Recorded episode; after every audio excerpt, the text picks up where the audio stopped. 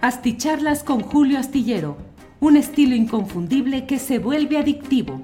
Un análisis inteligente y profundo para entender los entretelones de la política mexicana.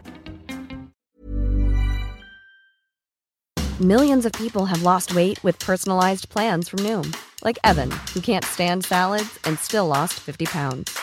Salads, generally, for most people, are the easy button, right? For me, that wasn't an option. I never really was a salad guy. That's just not who I am. But Noom worked for me. Get your personalized plan today at Noom.com. Real Noom user compensated to provide their story. In four weeks, the typical Noom user can expect to lose one to two pounds per week. Individual results may vary. I'm Sandra, and I'm just the professional your small business was looking for. But you didn't hire me because you didn't use LinkedIn jobs. LinkedIn has professionals you can't find anywhere else, including those who aren't actively looking for a new job but might be open to the perfect role, like me. In a given month, over 70% of LinkedIn users don't visit other leading job sites. So if you're not looking on LinkedIn, you'll miss out on great candidates like Sandra. Start hiring professionals like a professional. Post your free job on linkedin.com/people today. Las nueve de la noche, las nueve de la noche en punto. Bueno, no tan en punto, son las nueve de la noche con dos minutos. Nueve de la noche con dos minutos y ya estamos en esta videocharla astillada correspondiente al jueves 12 de enero de 2023. Disculpen ustedes que estamos usando una pantalla, un fondo de pantalla, un fondo virtual que corresponde a Astillero Informa y no a la videocharla astillada, pero andamos haciendo aquí experimentos de color y de eh, desvanecimiento de imagen y una serie de cosas que nos llevan a estar eh, pues buscando eh, explorar y ensayar en aras de tener una mejor imagen. Eh, gracias a todos quienes van eh, eh, llegando desde diferentes partes del país y del extranjero. Muchas gracias a ustedes. Mitzi Amador llega en primer lugar, segundo Sandra del Río, luego lleva, llega Salmoni, luego Ernesto Araiza, Eliud Nevares desde Saltillo, eh, Mónica Tavares desde Coacalco, Ciro Adrián Martínez Pérez dice, gracias por la entrevista Anabel, se quedó como a las Raki, gracias maestro Julio. Bueno, Ángela Reynoso, Mayela Palacios, José Javier GDS, Rafael Errasti. Bueno, aquí me dice que me veo como agachado en su presentación de la UNA, sí, ya me dijo Ángeles también que me veo como así, como, entonces, bueno, voy a tratar de estar un poco más erguido eh, eh, rumbo a la cámara que tengo aquí en la altura. Bueno, pues eh, son algunos de los comentarios que tenemos en esta noche. Miren, saludos desde Rascón, me envía Juan Silvestre Tapia González. Eh, desde Rascón, San Luis Potosí, tierras potosinas siempre recordadas. Esa es la meritita verdad. Muchas gracias.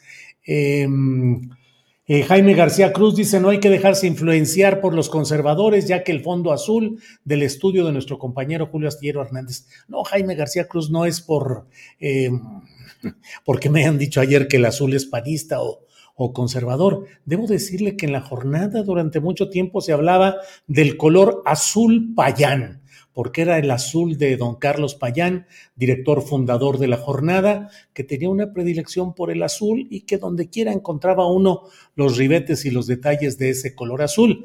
No sé si también haya ahora un azul astillero, pero debo decirles que a mí también me gusta mucho y donde quiera que puedo, pues trato de tener una referencia de este color. Eh, bueno, eh, Alicia Reyes dice, me encantó la participación de la mesa de seguridad. Lástima que Guadalupe Correa tuvo problemas de conexión. Sí, así es. Eh, lástima de ello. Em, eh, Fausto Leiva pregunta, dice, ¿usted cree que estos infames tengan posibilidades en la Ciudad de México? Acá la familia Leiva Hernández te saluda. Pues le voy diciendo a la familia Leiva Hernández, a don Fausto específicamente, que es quien hace la pregunta, recuérdese que la oposición a Morena, a la 4T, ganó 9 de 16 de las alcaldías de la Ciudad de México. Es decir, en la Ciudad de México, que ha sido históricamente el reducto de la izquierda, una ciudad con un gran... Eh, una gran presencia crítica, avanzada, progresista, es ahora también el punto en el cual hay críticas y reticencias respecto a los resultados que va dando la llamada cuarta transformación. Eso se lo digo, eh, pues digo con la claridad de lo que yo creo y veo, percibo, aunque sé que pues habrá mucha gente a la cual no le guste, pero debo decir que así veo las cosas.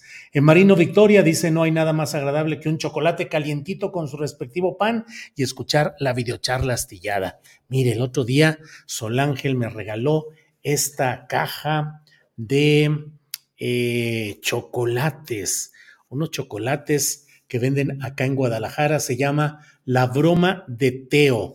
La Broma de Teo, chocolates y la verdad es que son chocolates muy sabrosos. La broma de Teo acá en Guadalajara y tienen, entre otras cosas, dan una serie de eh, mosaicos, de dibujos que corresponden al mismo tiempo a lo que se tiene en, en el chocolate. Mire, por ejemplo, aquí está el chocolate, aquí, y esta es eh, la imagen como una postal y así vienen varias que corresponden con los respectivos chocolates. Entonces se llama La Broma de Teo Chocolate acá en Guadalajara y seguramente pueden hacer envíos a algunas partes del país.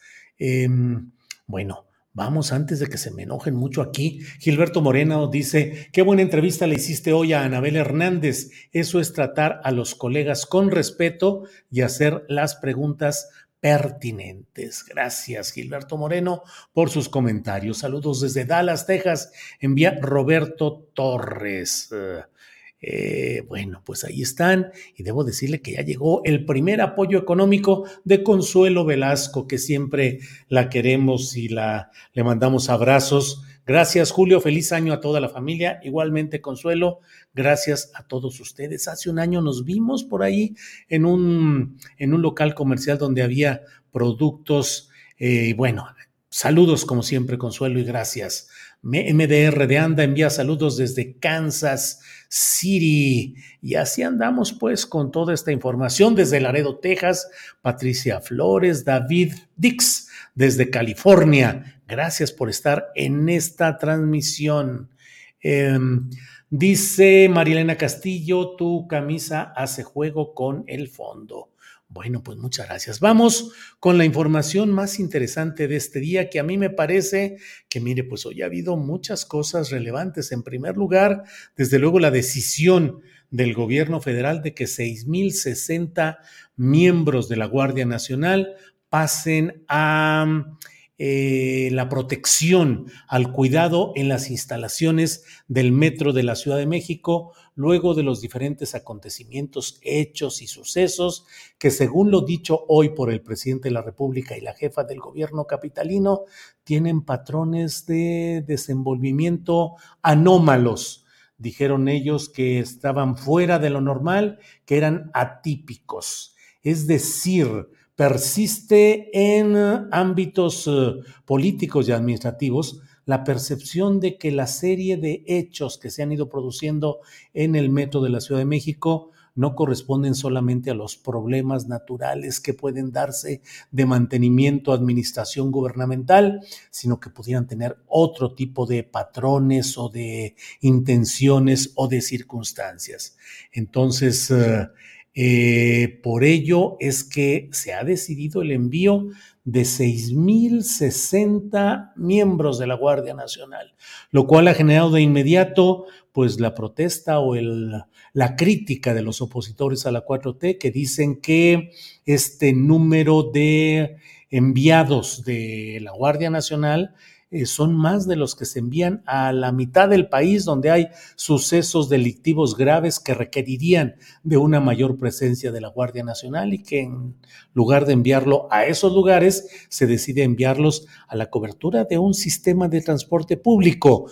En, um, en desahogo de lo que ahí se dice, permítanme decirles que desde mi punto de vista, sí es un sistema de transporte público, no es como ir a, a cubrir o a proteger una línea de transporte público de camiones o de peceras que debería de hacerse, sobre todo en lugares como el Estado de México, pero el metro de la Ciudad de México, la red del metro, es la red estratégica del transporte, de la movilidad, de la capacidad de llegar a tiempo al trabajo, a las actividades cotidianas, de tal manera que es un asunto verdaderamente estratégico el de mantener el buen funcionamiento en el metro de la Ciudad de México.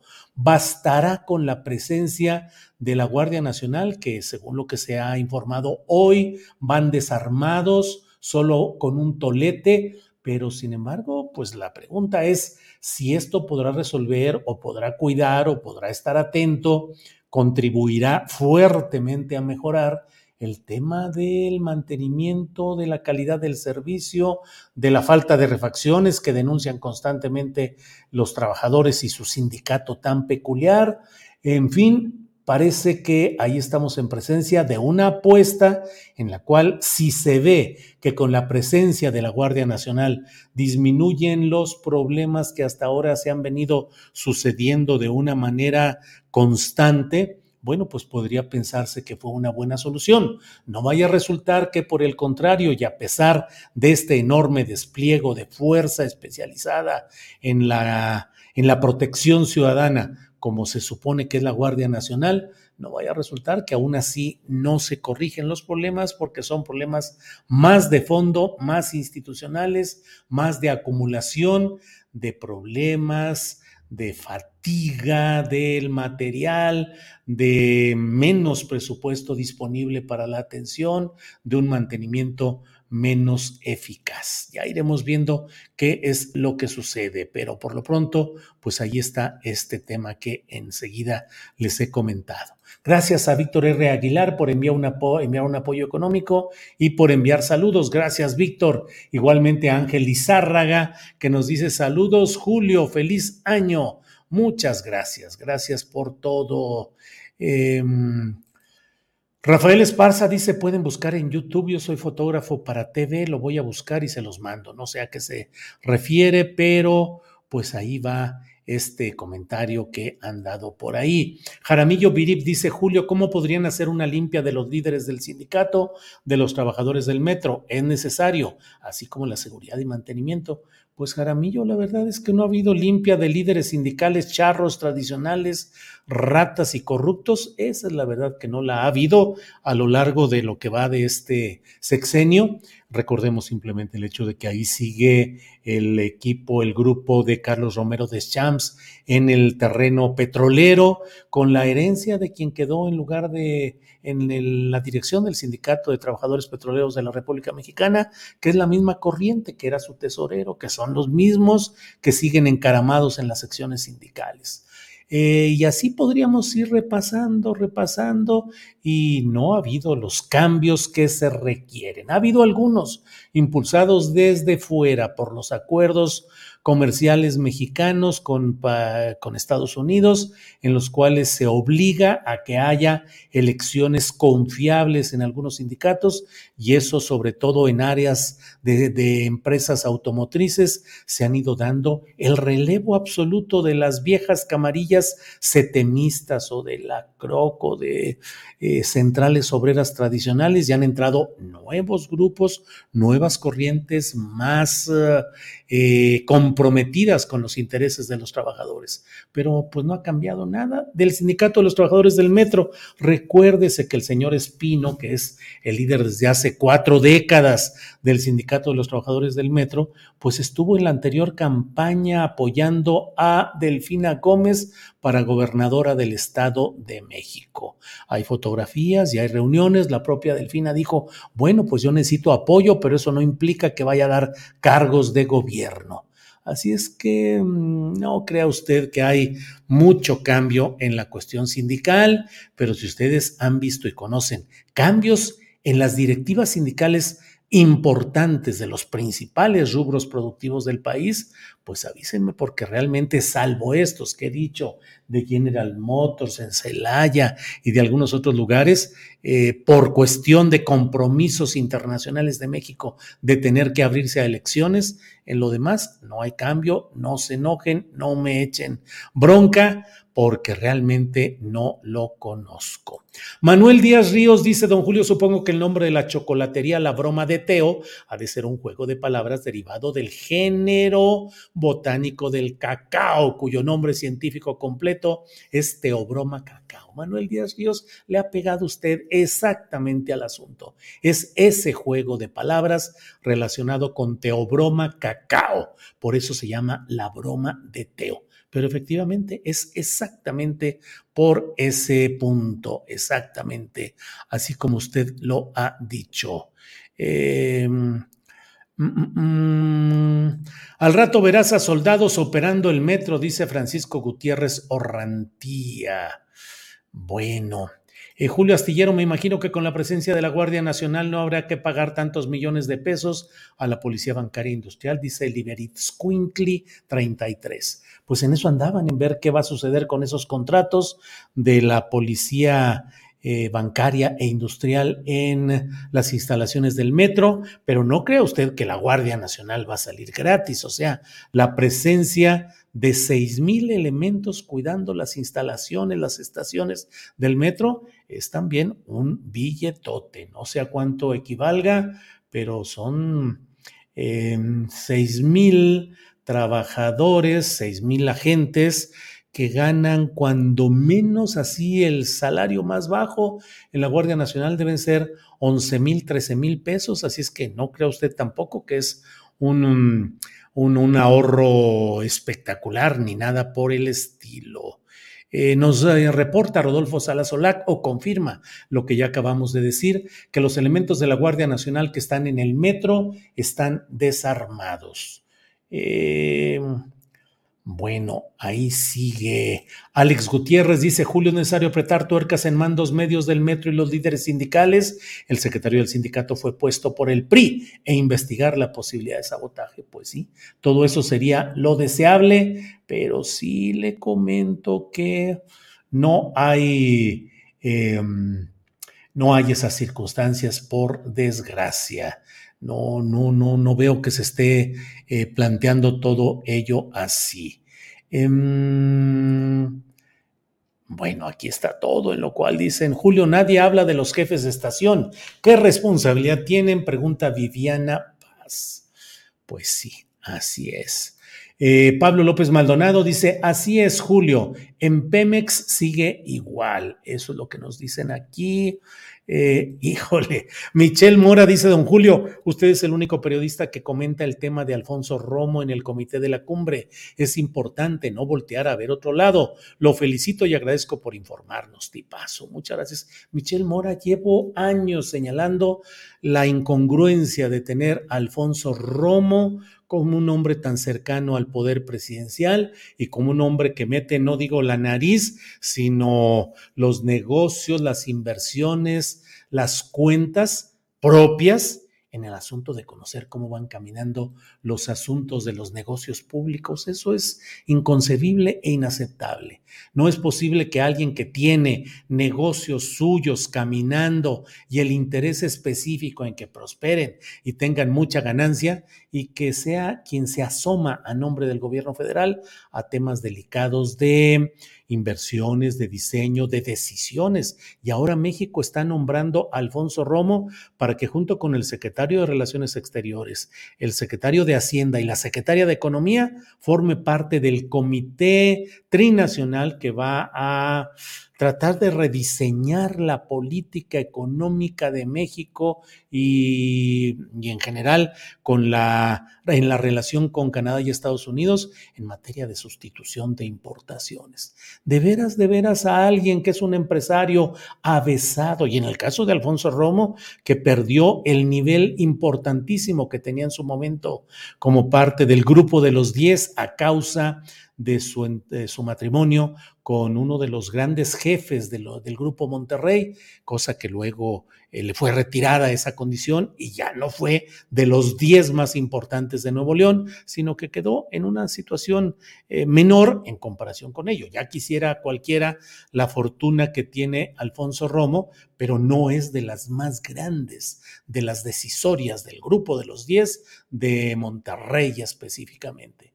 Y entonces ¿Qué mueve el ánimo de alguien que se asoma y ve lo que se va a construir, los terrenos que están ahí, las perspectivas, los negocios, los productos, la venta en la cadena de suministro y dice, empresario, cierra los ojos, cierra los oídos y actúa como un gran patriota? Y piensa en el bien colectivo y no en agandallarte algo para aprovechar esta información, tú, tus familiares, tus amigos, empresas anónimas y poder irte convirtiendo. Debo, decirle con toda claridad, a lo largo de los años, eh, los diferentes cambios políticos que se han dado en México han implicado también el intento de crear nuevas clases empresariales, nuevos grupos económicos. Carlos Salinas de Gortari dio el golpe hacia adelante para impulsar a Carlos Slim, a Ricardo Salinas Pliego, entre otros, para crear una clase empresarial cercana a esos intereses. Y así ha ido sucediendo siempre. Y hoy pareciera pues que Alfonso Romo, el señor Daniel Chávez de Vidanta, entre otros, pues son empresarios favoritos de este sexenio. It's that time of the year. Your vacation is coming up. You can already hear the beach waves, feel the warm breeze, relax and think about work. You really, really want it all to work out while you're away. Monday.com gives you and the team that peace of mind. When all work is on one platform and everyone's in sync, things just flow wherever you are. Tap the banner to go to Monday.com. Hey, it's Ryan Reynolds, and I'm here with Keith, co star of my upcoming film, If, only in theaters, May 17th. Do you want to tell people the big news? All right, I'll do it. Sign up now and you'll get unlimited for $15 a month in six months of Paramount Plus Essential Plan on us. Mintmobile.com slash switch. Upfront payment of $45 equivalent to $15 per month. Unlimited over 40 gigabytes per month. Face lower speeds. Videos at 480p. Active Mint customers by 531.24 get six months of Paramount Plus Essential Plan. Auto renews after six months. Offer ends May 31st, 2024. Separate Paramount Plus registration required. Terms and conditions apply if rated PG. Bueno, eh, déjeme seguir adelante con lo que es... Uh, el tema de hoy de nuestra eh, videocharla, de nuestra plática de este día. Déjenme un poquito aquí preparar. Eh, ya sé que me dicen que me veo aquí muy agachado, pero es que estoy en este terreno. Bueno, sucede que hoy hubo un acto muy emotivo, muy realmente se veían muy emocionados los miembros de las cúpulas de los partidos Acción Nacional, Revolucionario Institucional y lo que queda del PRD porque hoy dieron una, pues no fue conferencia de prensa, sino una presentación en público de su nuevo intento de lanzar una idea de que van por la presidencia de la República y van por muchos cargos de elección popular. Entonces, hoy lo que ha sucedido es que eh, pues han hecho saber, Alito, vuelve a casa, estás perdonado. Eso fue lo que le dijeron, porque llevaban cuatro meses enojados los panistas y lo que queda del PRD, o aparentemente enojados, porque Alito Alejandro Moreno les dio el descolón gacho, los dejó colgados de la brocha, hizo alianza con Morena, le perdonaron que no haya el desafuero del propio Alito, que no haya consignaciones judiciales a cambio de que apoyara específicamente en el tema de la Guardia Nacional, la continuidad de la Guardia Nacional eh, durante varios años más.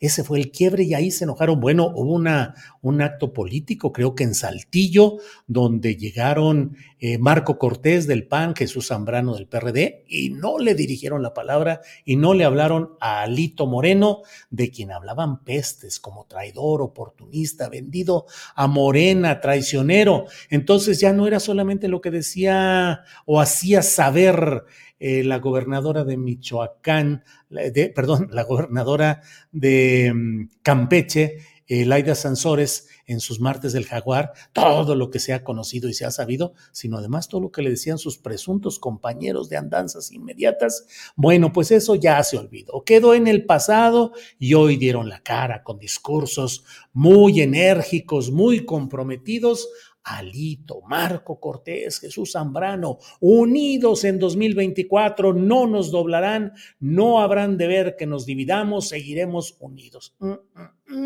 ¿De veras Alito se va a mantener unido ahí? ¿De veras Alito va a resistir a algún amago judicial que se le pudiera venir pronto? Bueno, pues por lo pronto, por en lo inmediato, el PRI se queda con las dos candidaturas para el Estado de México y para Coahuila, las candidaturas a gobernador.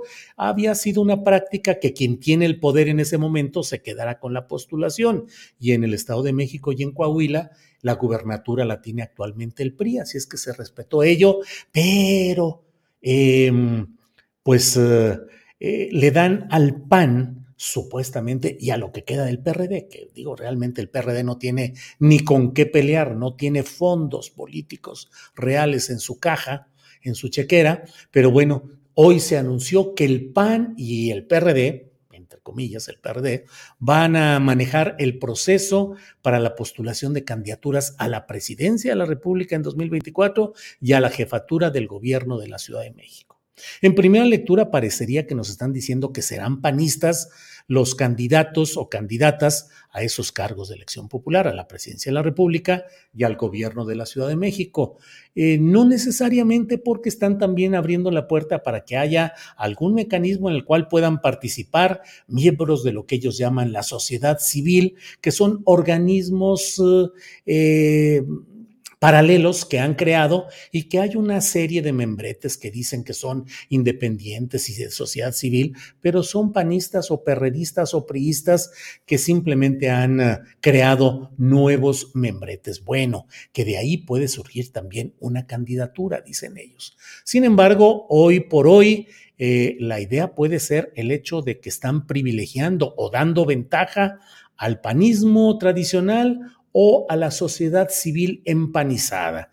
En la columna astillero que escribo en la jornada de lunes a viernes puede usted leer este viernes mi texto, mi columna astillero, que tiene como título algo así como PRI en mano, siento volando porque hago un recuerdo del refrán que dice que más vale pájaro en mano que ciento volando.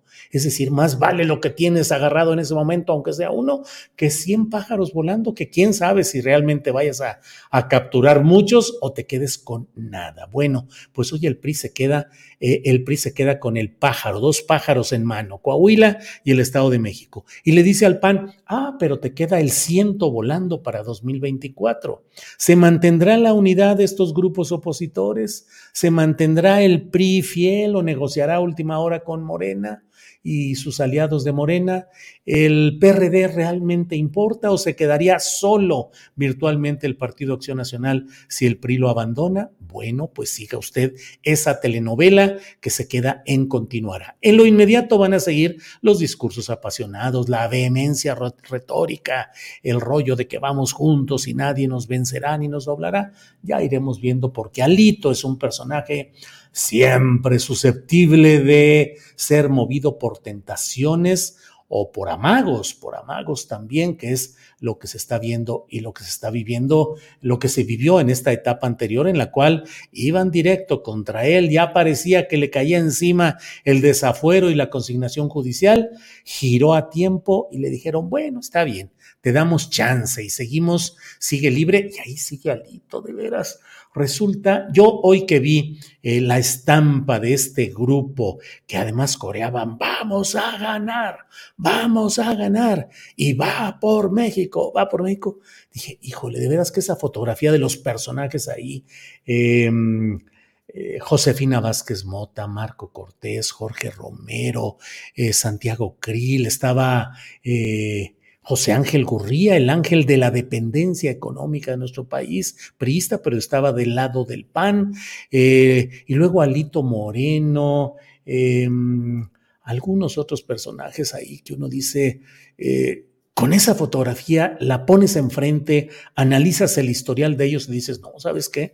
Por más mal que estén los otros, la verdad es que que regresaran estos al poder, híjole, qué complicado y qué grave sería el hecho de que regresen toda esa carga de corrupción, de, de injusticia, de mantener un sistema desigual. Claro, hoy está el discurso, están manejando el discurso de la ética y del regresar al Estado de Derecho y mantener la independencia de poderes, como si realmente eso hubiera sucedido cuando ellos estuvieron en el poder.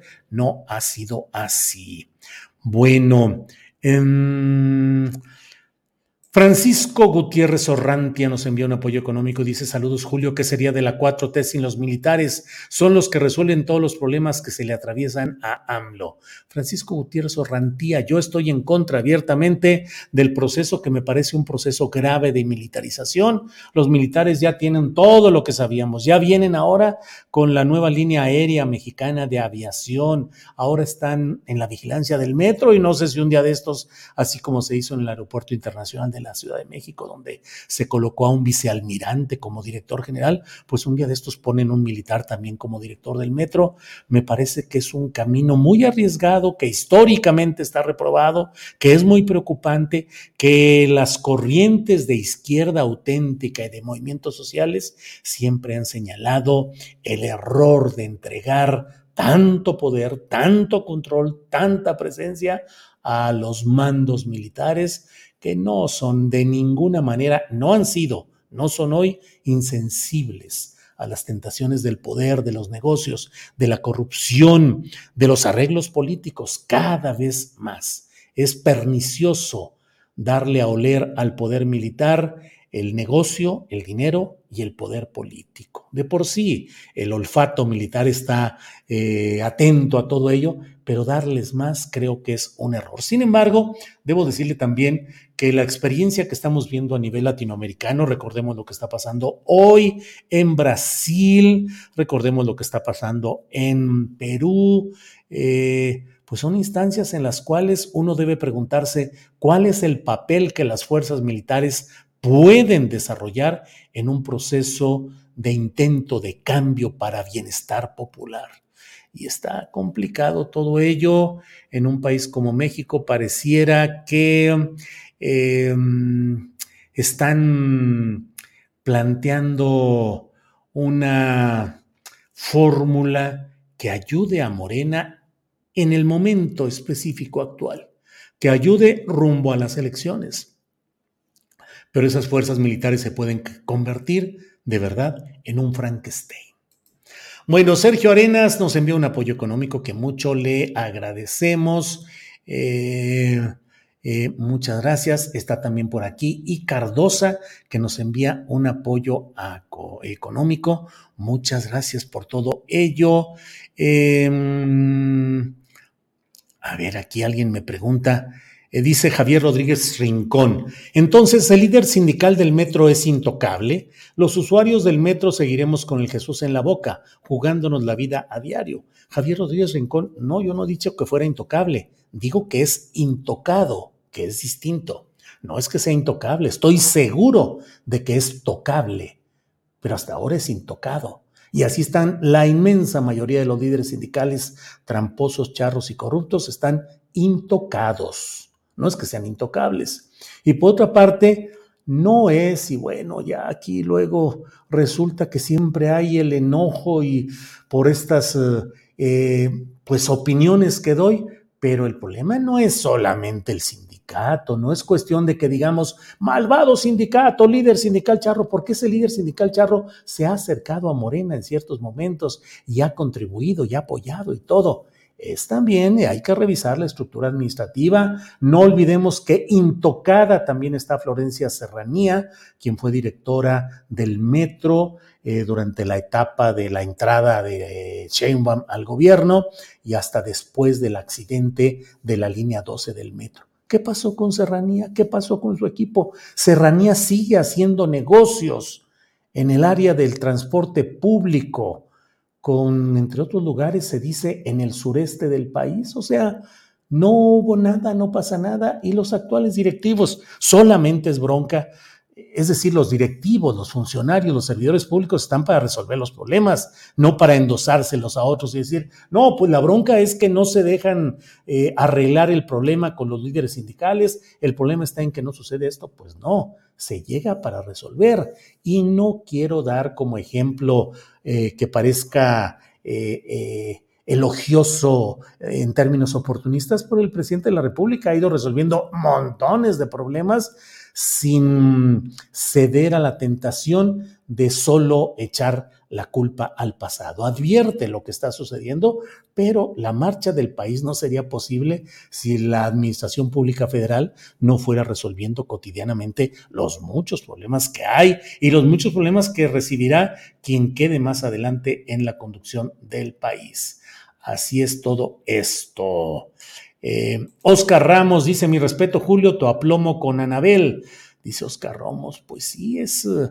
es eh, a veces hay que actuar con aplomo, a veces eh, exigiendo un poco más al entrevistado y a veces hay que dejar que el entrevistado diga las cosas y hasta ahí vamos. Pepe Hernández Hernández dice Ricardo Mejía lo mejor para Coahuila, lástima que el PT no lo apoyó, estaría bien una coalición contra Guadiana de Morena. Y llega el apoyo económico de Asaed Bonilla que nos envía un apoyo que siempre agradecemos.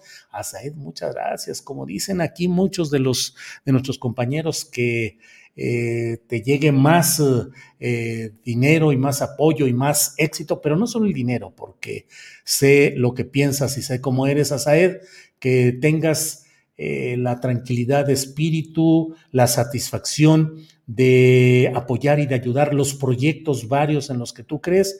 Así es que, pues te envío un saludo y muchas gracias por el apoyo económico. Em, gracias a Saed por el aporte a este espacio de conciencia social, nos dice R. Vences. Eh, bueno, ahí está. Em, Francisco Tijerina dice, don Julio, por duro que parezca y por mucho que apoyemos a la 4T, la Ciudad de México está en el peor riesgo de su historia de caer en las garras del PAN ante el control de la narrativa de la derecha. Francisco Tijerina, lamento estar de acuerdo, digo, no, no que lamente estar de acuerdo con usted, lamento estar de acuerdo con el argumento que usted plantea. Sí hay mucha resistencia, reticencia, enojo o encanijamiento en algunos ámbitos culturales, científicos, universitarios, por políticas, actos, declaraciones que no están embonando con lo que espera una comunidad crítica y siempre progresista de la Ciudad de México. Eh, pero bueno, pues iremos viendo lo que ahí sucede. Bueno, ya me eché un super choro marca diablo aquí en todo esto. Donato dice saludos Julio desde Manitoba, en Canadá. Muchas gracias. Bueno, Ernesto Araiza dice, es como el Napoleón, Napoleón del sindicato minero desde el Priato y ahora muy morreno, dice Ernesto Araiza. Pues sí, Ernesto, qué mejor ejemplo puede dar que el de Napoleón Gómez, que heredó el sindicato de su papá, que era conocido como uno de los principales líderes charros de este país. Napoleón Gómez Ada, el hombre con el estilo setemista, entregado a los patrones, con controlador de los mineros, represor de movimientos independientes sindicales, y bueno, pues le heredó el negocio a su hijo, a Napito. Así lo escribí yo muchas veces en mi columna La Jornada, así lo he dicho siempre, pues Napito, porque le heredó el negocio. Y entonces ya quedó Napoleón Gómez Urrutia, que se metió en berenjenales de dinero, de millones de dólares, broncas con los grandes consorcios mineros, y tuvo que salir para eh, exiliarse, autoexiliarse en Canadá. Híjole, ya quisiera yo un autoexilio de esos, irme pues a un lugar a vivir como Canadá, tranquilo, con dinero, manejando desde allá el asunto de los mineros, metidos, ya sabe usted, en las condiciones de seguridad deplorables, pero pues pagando contratos de protección, ayudas y todo. Y luego Napito todavía escribiendo por ahí un libro de que, de que es el, el nuevo héroe del sindicalismo mexicano. ¿Cómo dirían los chavos de ahora. Porfa, porfa, no, no, no digo, pero bueno, así andan las cosas. Em, bueno, pues eh, muchas gracias a todos ustedes por acompañarme en este trayecto. Enrique Vázquez Castro nos envía un apoyo que agradecemos mucho. Ángel Emanuel Barbeito nos envía un apoyo económico y dice, un saludo a mi mamá, Julio, es su cumple, Ángeles. Bueno, pues saludos a la señora Ángeles, mamá de Ángel Emanuel Barbeito, que lo veo ahí en su imagen de, del... Eh, que tiene ahí, con el cello, así es que excelente. A mí me encanta la música, me encanta el cello como instrumento y los conciertos y lo que hay en todo este, con este instrumento. Omar Avelar, acá es como un oasis frente a la guerra informativa que se da todos los días en las redes sociales y la televisión. Gracias, Julio, y, tripulación astillada. Bueno, bueno, bueno. Pues estamos, eh, seguimos en contacto, nos vemos mañana de una a tres de la tarde. Tendremos, como siempre, la mesa del más allá, tendremos eh, eh, las recomendaciones de fin de semana, tendremos entrevistas. Está comprometido mañana a estar con nosotros Armando Guadiana, el candidato de Morena, digo precandidato todavía, no candidato oficial, pero mañana debe cerrarse ya este procedimiento y será el candidato de Morena al gobierno de Coahuila. ¿Cómo le irá si es que se escinde Ricardo Mejía Verdeja? Bueno, tenemos esa entrevista concertada para mañana con el senador de Morena, Armando Guadiana, virtual candidato al gobierno de Coahuila, y otras entrevistas que tendremos mañana. Así es que nos vamos viendo en todo este terreno. Y miren nada más, Saloma Cornejo nos envió un apoyo económico mediante un super sticker que mucho agradecemos. Saloma, muchas gracias por su amabilidad, gracias por eh, toda esta por, su aportación económica. Saludos a Loma. Arturo Lechuga Lozano me salva de cualquier interpretación equívoca y dice el chelo, no el marchelo de la SRE. Sí, sí, lo que me gusta es la música del chelo no necesariamente del Marchelo. Un día de estos hay que entrarle al análisis uno por uno de los aspirantes morenistas para hablar de lo positivo y lo negativo que según yo puede haber en este terreno. Cristina Romero dice Morena, Coahuila va a perder con, con Guadiana. Pues Cristina, lo que yo todavía no alcanzo a distinguir es si es intencional o no el perder con Guadiana en eh, Coahuila. Pero bueno, ya iremos eh, viendo. Luis García dice, Morena está poniendo a alguien que pierda Coahuila para que le dejen el Estado de México. Ay, Luis García, parece usted columnista político astillado. Bueno, pues seguimos en contacto. Nos vemos mañana por esta noche. Gracias. Buenas noches. Hasta pronto.